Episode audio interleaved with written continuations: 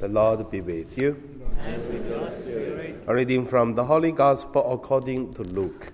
To you.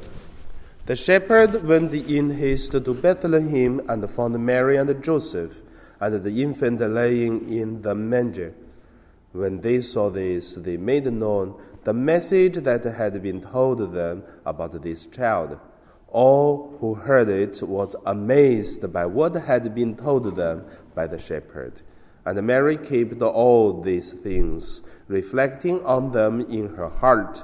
Then the shepherds returned, glorifying and praising God for all they had heard and seen, just as it is had been told to them.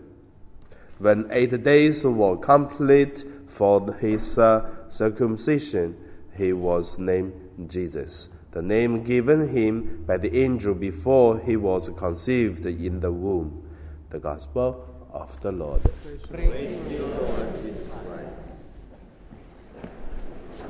So today it is the Holy Mother of God. It is uh, each year we celebrate this as the first day. So my meditation name, name it Happy New Year, Happy Mother of God, Happy us. First, let us look at uh, Happy New Year. Let what I said in the beginning of the Mass. As a Catholic, we should believe that 2019 it will be better than 2018 because God loves us and we live with God for many years already. For the experience we had, we know that uh, God loved us, so we know God will love us 2019 and more and more. So we should be happy that with God's help, then we can face all the difficulties, conquer the problems, and we will live, we will pass, and then better in 2019. So that is the first Happy New Year. And the second, Happy Mother of God.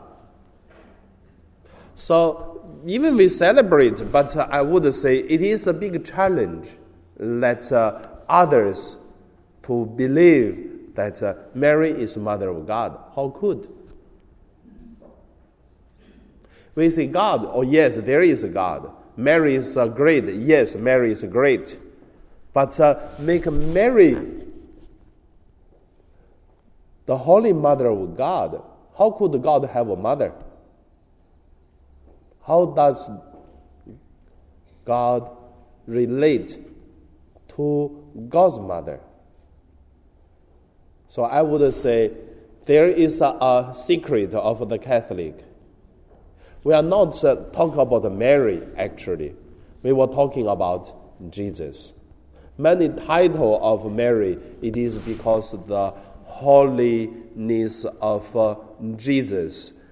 Then Mary have different uh, titles, different names, and we celebrate it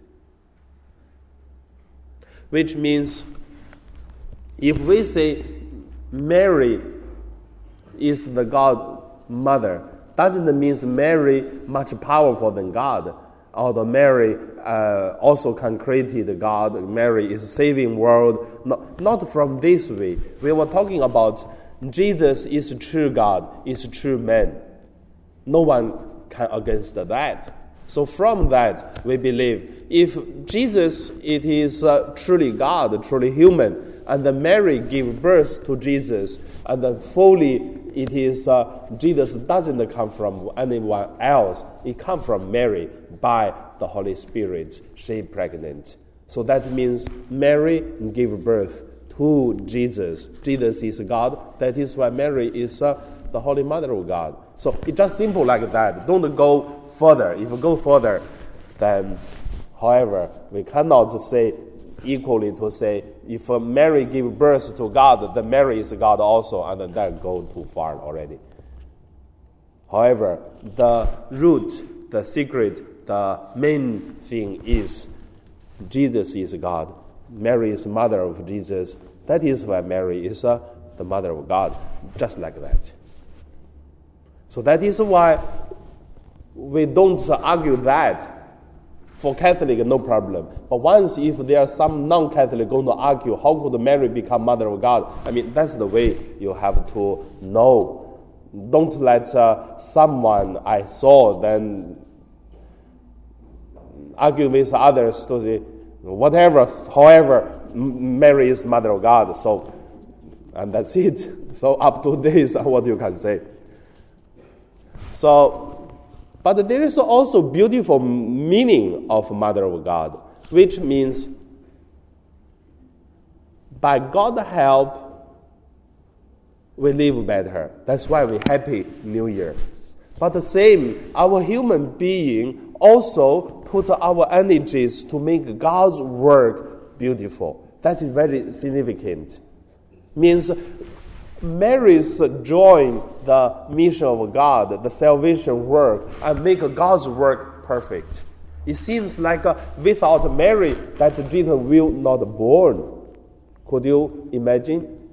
When angel come to Mary to say, "Oh, then you will pregnant and then come from the Holy Spirit," Mary said, "No, don't come to me looking for another." Then what will be happen? I don't know.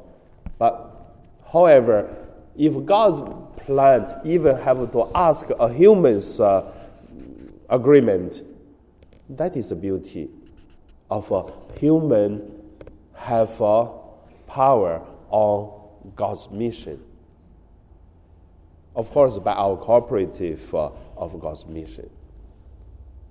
So others the same. So God has God's mission, but our human helping it. Then what the way or what kind of mission you are doing? It is uh, helping God's mission. So happy, the mother of God, the meaning like this. And then the third is uh, happy to everyone. I would say happy to everyone is just to wish each of us to be happy. Each of year at the beginning, we wish everyone happy, and we will be happy because we know that uh, by the help we live our life. We also know that uh, from our each of our life that uh, something good always happened. Last night we have uh, the New Year Eve Mass. So in the computer, I was putting uh, around 11 stories. It's quite simple stories, such as uh, during the earthquake in Taiwan. So the husband was uh, watching the TV or was playing computer. The earthquake starts and then the mother and the child on the bed. So the husband suddenly feel the earthquake and then to, to hug and protect the wife and the child. Very simple. It happened last year.